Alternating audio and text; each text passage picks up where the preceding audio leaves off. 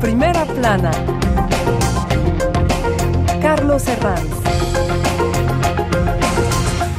Bienvenidos en, primer- en primera plana, un programa de Radio Francia Internacional y de France 24. Esta semana ponemos el foco en Argentina, con elecciones el próximo 22 de octubre. Nos acompañan para analizarlo en este estudio tres invitados. Ya les presento. Juan Carlucho es economista y profesor de la Universidad de Surrey. Bienvenido.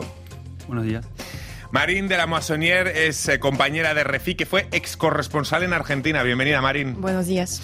Y Pascal Druo, analista especializado en Latinoamérica. Bienvenido. Muchas gracias. Elecciones en Argentina. Hoy nuestro asunto en primera plana.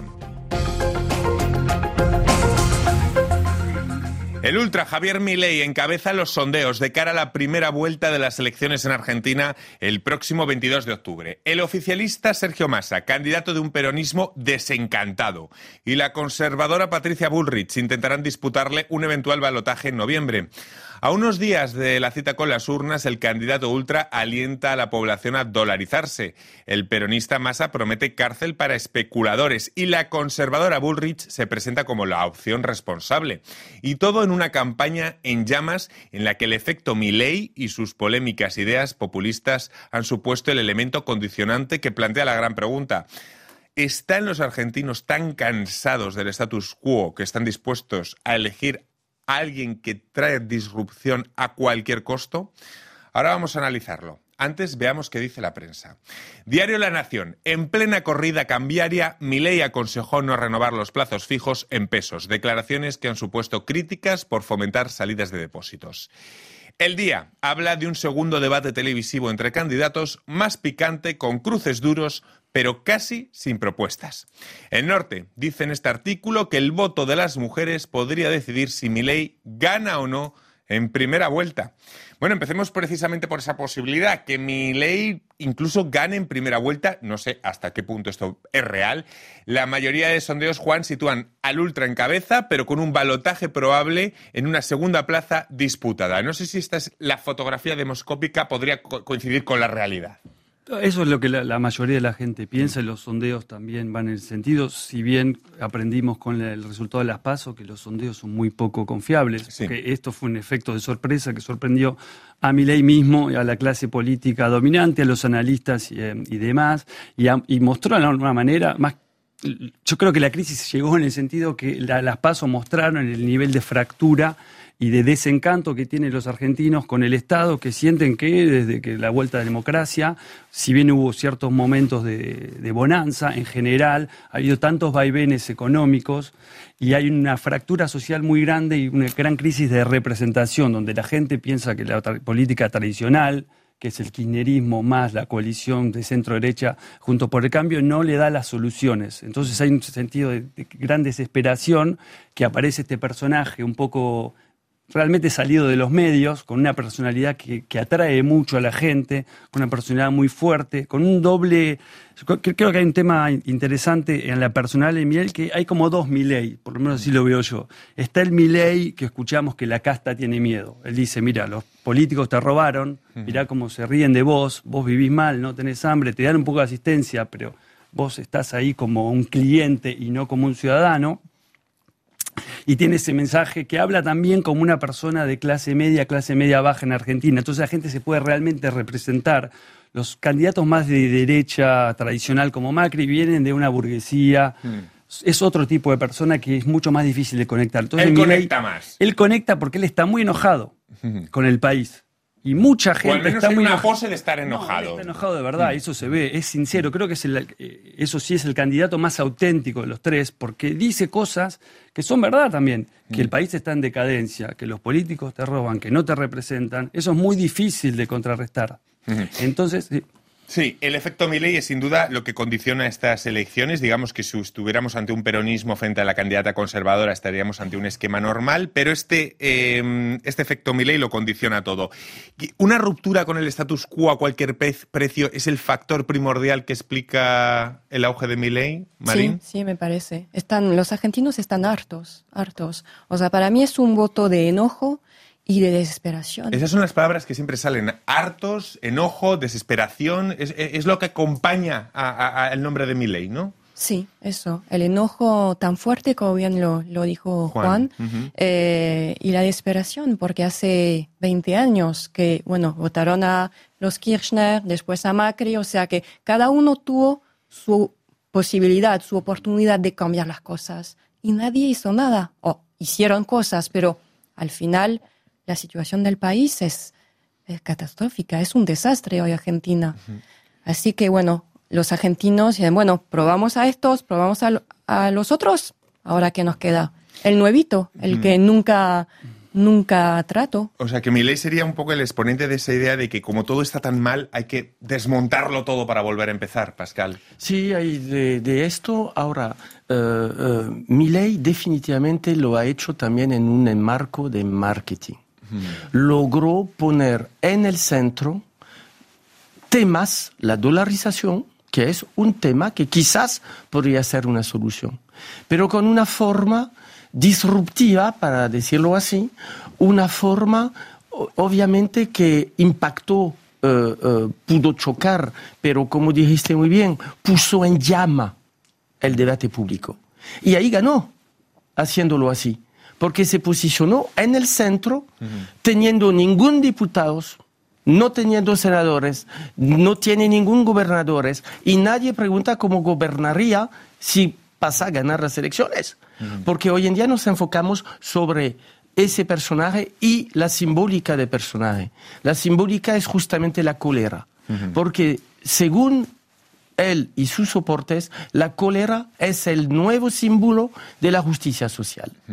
Y ahí está realmente poniendo un- un- una trampa política. Antes de pasar a analizar los votantes de Milei y también los perfiles de los otros candidatos, antes de pasar a analizar el peronismo fracturado y también la candidata conservadora Bullrich, eh, vamos a hablar de la actualidad porque pasa sin duda por ese mm, por esa grave situación en Oriente Medio, el- la barbarie del ataque de Hamas y la, y la respuesta de Israel y por los vínculos sin duda que tiene Argentina con Israel, eh, no puedo eh, evitar plantearles la, la- cuestión. ¿Este asunto hasta qué punto está marcando eh, lo que estamos viendo en Oriente Medio, estos compases eh, finales de, de la campaña electoral, Juan? ¿Tiene algún impacto? ¿Va a tener algún impacto en las urnas? O... Puede llegar a tener algún impacto que sea marginal, porque las preocupaciones de los argentinos hoy en día son mucho más inmediatas, que son la, la situación económica y la enorme incertidumbre que hay, que no se sabe qué país vamos a tener y si vamos a tener, si el país no se va a prender fuego antes, digamos. Obviamente el tema de la- del conflicto de Israel-Palestina es un tema que divide a la sociedad, en general los partidos más de derecha se exprimen por Israel y de hecho en el, en el, en el debate presidencial hubo un solo candidato que no presentó a, digamos, la misma visión que fue el candidato de la izquierda más, eh, más em, tradicional. Es también, digamos, hay, hay como toques un poco de color porque Milei eh, se ha declarado un ferviente admirador de Israel y de hecho está su sueño era ser el primer presidente argentino judío, digamos, ¿no? Entonces, pero a la vez uno de esos ministros, por para ejemplificar eh, la ineficacia del Estado argentino, dijo, si la, si la Gestapo hubiera sido argentina, hubieran eh, muerto menos judíos. Entonces, es una cosa muy extraña el, el- el- el- la pla- el lugar de los, digamos, de, de los judíos en esta campaña, sabiendo que Argentina, aparte, es una comunidad judía eh, muy, muy importante, Muy importante. y que hemos tenido también durante los años 90 dos atentados muy fuertes contra centros eh, judíos. Entonces, en ese sentido sí puede aplicar, pero de vuelta. Y si puedo solo una cosa, en el sentido que el candidato Massa en el debate declaró que había que, que él, si era presidente, iba a declarar a Hamas como, digamos, como grupo terrorista, cosa que no hace nada, para nada consenso en su partido. En su partido. Y de hecho, las voces dicen que lo dijo sin tener la autorización eh, de, otro. Entonces, también muestra cómo eso puede fracturar al interior de estas coaliciones. Pues eh, vamos a cerrar el capítulo ahí, pero vamos a, seguir por ese camino abierto a través de, de Massa que hablaba Juan, porque el peronismo llega sin duda muy fracturado, arrastrando la mochila del, del balance del gobierno. Massa es alguien que puede arreglar esas fracturas, todo dependiendo si, se, si conserva el poder, Marín. Mm, No sé si tiene el carisma como para mm, ser el nuevo líder del peronismo, no me parece, lo dudo, lo dudo. Y me parece que Cristina Kirchner no está dispuesta a abandonar el poder. Eh, por ahora está con el tema de- del juicio de su condena, que tiene, todavía no está definitiva la condena, pero no la veo salir del escenario político así tan fácilmente. Hace 20 años que, que con Néstor, su, su esposo, después ella, ocupan todo el terreno. O sea, el peronismo hoy en día es más que nada el kirchnerismo. Así que de cara a una segunda vuelta, ¿quién, quién tendría más posibilidades con, en un choque contra el Ultra Milley? ¿La conservadora Bullrich o el oficialista Massa? Pascal. Bueno, si vemos, eh, miremos los sondeos, vamos a una segunda vuelta.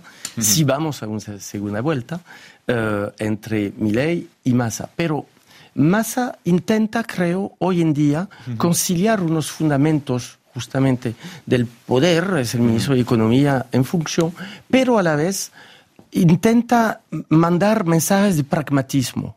Y que recuerdan a los años de Carlos Menem. Massa intenta recuperar esa, esa imagen de Menem, esos años, pizza y champán, eh, que ya se vuelve una forma de mito, es decir, conciliando un pragmatismo capitalista, si lo podemos llamar así, y este sabor de justicia social. No olvidemos que imágenes simbólicas fuertísimas existen. ¿Cuántos miles de argentinos hoy en día están a pocos pasos de la Casa Rosada diariamente con red solidaria? Comiendo, buscando a comer. Es decir, pues que ahí está la contradicción de este país. Tercera economía de América Latina, que se sueña como un país que podría ser importante, que es del G20 por supuesto, de G77, y a la vez esas dificultades que son estructurales. Y ahí, eh, por cierto, Massa encarna una forma de continuismo del cual intenta, eh, que, del cual intenta romper, pero obviamente, pues, Milei pone eh, el dedo sobre temáticas que son realmente de actualidad, pero lo pone con una forma que obviamente abre un debate para el porvenir. Juan, ¿quiénes son los votantes de Milei? Los votantes Milei son bastante transversales, o sea, no es tan claro decir este grupo, ¿no? Digamos, de hecho, socioeconómicamente hay, digamos, hay gente de todos los niveles. En todo, el espectro claro, político. Pero está, digamos, hay un cierto sesgo más hacia los jóvenes. Una gran parte de los votantes del Milei son jóvenes, muchos son de clases bajas. hombres. Hombres, Hombres, un voto masculinizado, ¿no? Además, con lo que la propuesta que tiene del aborto, claro. Exactamente, eso, esos jóvenes y hombres, pero en cierta medida él está proponiendo una disrupción muy importante, está proponiendo romper todo, pero yo creo que no es, no, no estoy de acuerdo con el cualquier costo, porque yo me parece que para Sí. mucha gente, por ahí para nosotros nos puede parecer algo alocado votar a una persona así, pero la gente que lo vota es un factor de esperanza muy fuerte, Milei. Claro.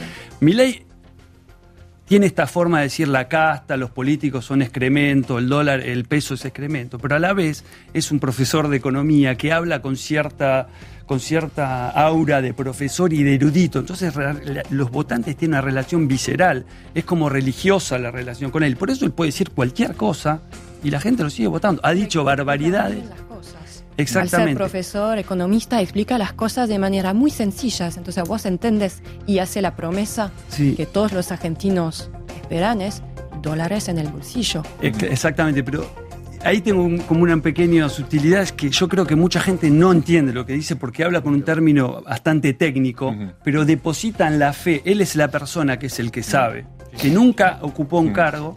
Sí. Vamos a hacer una pequeña pausa, perdónenme en este punto, volvemos enseguida aquí en En Primera Plana. Hasta ahora. RFI, la sélection du mois.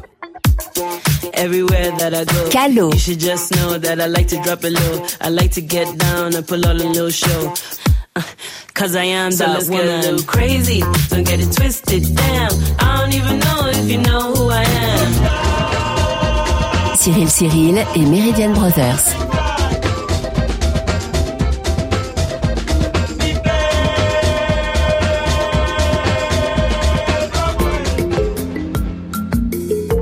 Les mamans du Congo et Robin.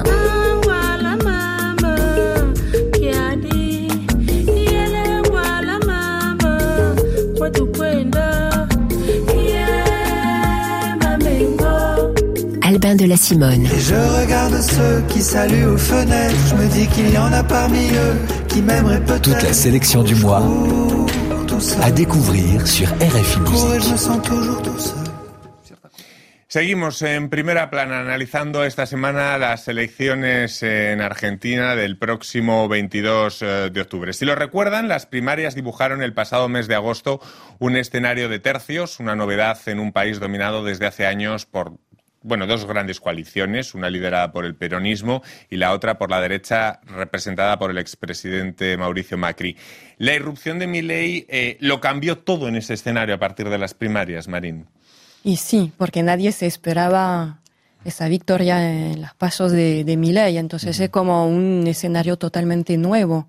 Nadie sabe lo que va a pasar, nadie sabe cómo va a ser el país si Milei gana Nadie sabe eh, con quién va, va, a gobernar, quiénes van a ser sus ministros. O sea, él dijo que de 18 ministerios eh, va a sacar 10, pero faltan, o sea, que se quedan 8.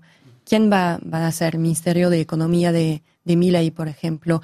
Y otra pregunta, en el Congreso, ¿con quién va, con quién, eh, va a gobernar?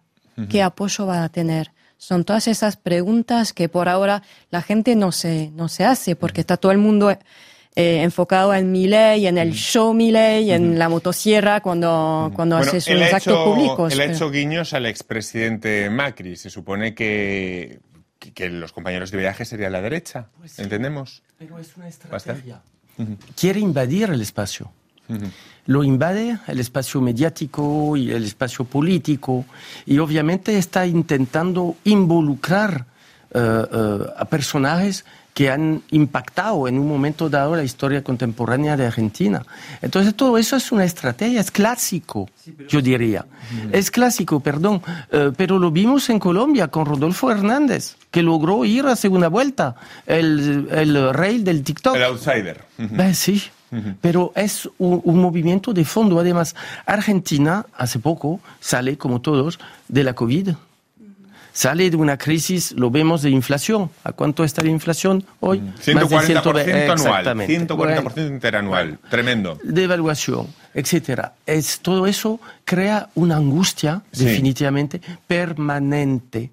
Uh, y uh, para los argentinos que están finalmente con ese sistema, Uh, y esa relación gobierno-banco de central de reserva acostumbrado a una forma de dinero mágico.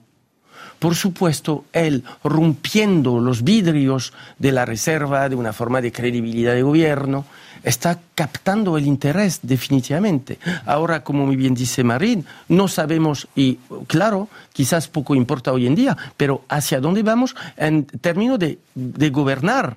¿Cómo va a ser sin, sin, apoyos en las instituciones? Entonces, eso va, va a abrir una nueva forma de caudillismo argentino inventado y pasando por encima del todo. Puede ser. Visto desde fuera, eh, Juan, hace como un año y medio empezamos a tener noticias de, de, Javier Milei. Había un poco esa expectativa de que todo se iba um, a derrumbar, ¿no? De que iba a ser un fenómeno, digamos, muy temporal. Uh -huh.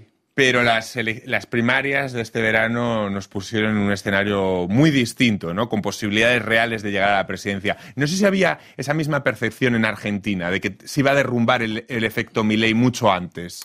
Sí, siempre Milei estuvo concebido, digamos, es un candidato que salió de los medios, él no tiene mm. una estructura política, de hecho ganó en seis provincias donde nunca puso un pie, entonces eso rompió mucho con la concepción que tenemos los argentinos de la política. En mm. Argentina hay una concepción que la política se hace a través de intermediaciones entre el gobierno nacional y los gobiernos locales, lo que se llaman punteros, clientelismo. Sí. Milei no tiene nada de eso, tiene apoyo por ahí mediático, entonces eso muestra primero un gran cambio de la sociedad que es mundial, ¿no? El poder que tiene la, los medios para poder influenciar la política. Eso es, y las eso redes es, sociales. Es lo primero. Exactamente. Mi ley, aparte, estuvo siempre concebido como un factor que venía a molestar a Juntos por el Cambio. Y en ese sentido, el peronismo, de alguna manera, también apoyó la subida de Milei con la estrategia de decir, bueno, si sube un candidato de extrema derecha, como también puede llegar a Le va a perjudicar a la derecha. Claro, pero se en cuenta, y ese apoyo, de hecho, hay muchos eh, funcionarios peronistas, eh, digamos, eh, en Argentina, cuando uno, con las elecciones a nivel práctico es importante, como hay siempre miedos de que me van a robar boletas y demás, que haya una estructura que cubra eso. Y esa estructura se la dio el peronismo a Milei. En, la lista de, en las listas de locales de Milei hay muchos peronistas también. Entonces hubo como este acuerdo y parece que los peronistas no lograron entender la, cuán rota estaba la sociedad. Creo que también hay, debería ser un media culpa muy importante del kirchnerismo que está empezando a ser no tan público, decir, bueno, no vimos este sentido, que al final no conocemos a nuestro objeto político, que son las clases bajas, que, a ver, Milei sacó, hubo gente que votó en, para la provincia de Buenos Aires, que es el distrito más importante donde está la concentración de la pobreza, de la indigencia y de la industria argentina, mucha gente votó a Kisilov, que es abiertamente marxista y eh, ministro de Economía de Kirchner, para gobernador y a Milei para presidente. Entonces, hay una fractura total ah, de... Mm, y un punto que quería hacer en relación a Macri, el tema de Macri muestra también cuán líquidas son las coaliciones políticas. Junto por el Cambio es una coalición donde está un viejo partido que es el radicalismo, que siempre canalizó el progresismo argentino, digamos, el centro. Mucha de esa gente se había ido con el kirchnerismo y ahora volvió a aliarse más a la derecha. Pero adentro, junto por el Cambio, había dos facciones. Patricia Bullrich, que se posicionaba más a la derecha, y Rodríguez Larreta, que decía yo voy a ser el que va a unir a los argentinos. Rodríguez Larreta sacó muy pocos votos, y Macri era mucho, es más cerca en su visión de la versión más extrema. Entonces, esta ambigüedad de Macri también muestra que las ofertas electorales son muy endebles en Argentina. Y lo mismo pasa en el peronismo, que es una coalición que no es muy estable tampoco entre Massa y el kirchnerismo duro. Quizá mirando a mi ley, la izquierda tenga que resolver la pregunta de por qué una persona que se atiende en el servicio público de salud en Argentina votaría un candidato que propone reducir el Estado al mínimo. Es una pregunta que la izquierda se debería de plantear, Marín. Sí, seguro. seguro. Pero se la están planteando. sí.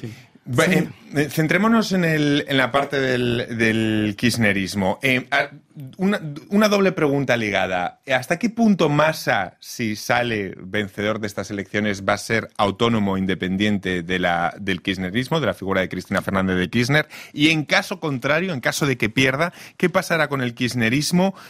¿O cómo se va a refundar? ¿O cómo se va a reformular? ¿O qué va a pasar?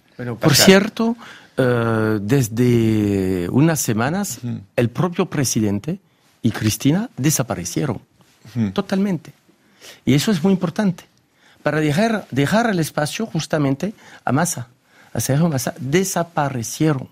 Entonces, eso es la, la meta central para Massa, es decir, garantizar una forma de si puedo, la apariencia parece muy presidencial, el sí puedo y a la vez rompiendo, pues, pero va a ser extremadamente difícil, pero rompiendo con, con esa práctica de, de, gobierno. Es difícil no solamente por la relación humana, pero es por las estructuras de, de, de poder en Argentina. Uh, y es por eso que Milei obviamente aprovecha de eso, porque él puede decir cualquier cosa. Hoy no está ligado.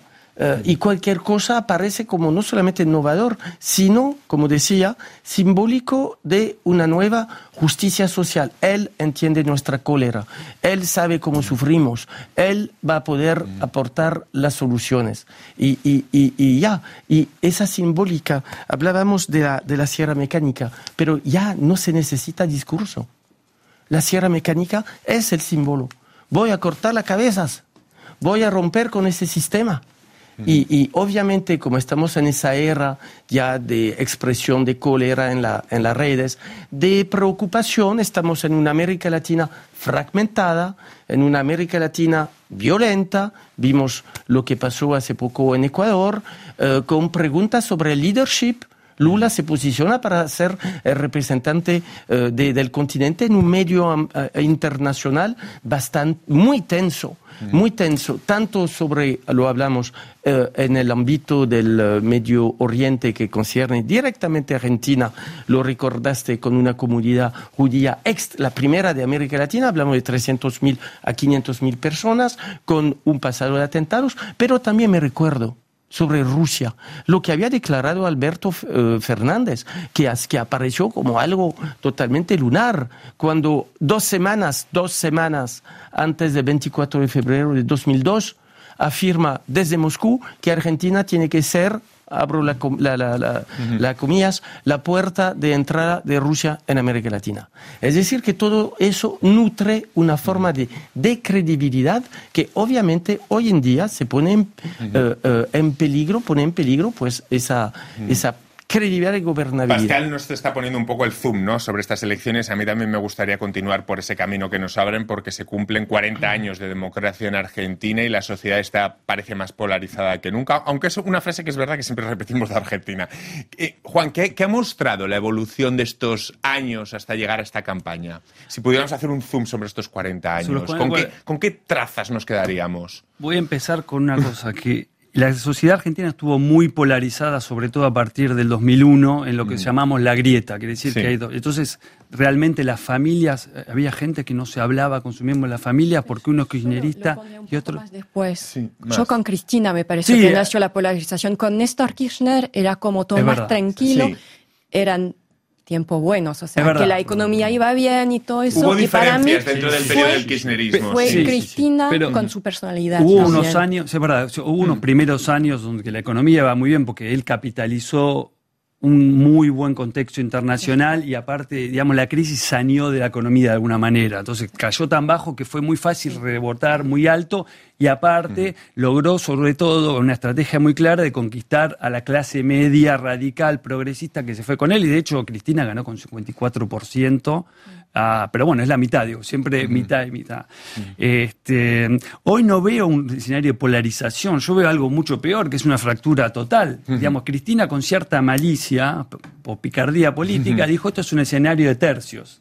Están diciendo, ustedes no son tan importantes los de Juntos por el Cambio. Yo tengo un tercio, ustedes tienen un tercio y este otro, digamos, tiene un tercio. Entonces llegamos a este hastío total de la clase política que representa y canaliza muy bien mi ley. ¿Por qué? Bueno, si uno mira lo- eh, desde, desde la democracia hasta acá, hubo- la, la economía tu- tuvo muchísimos vaivenes.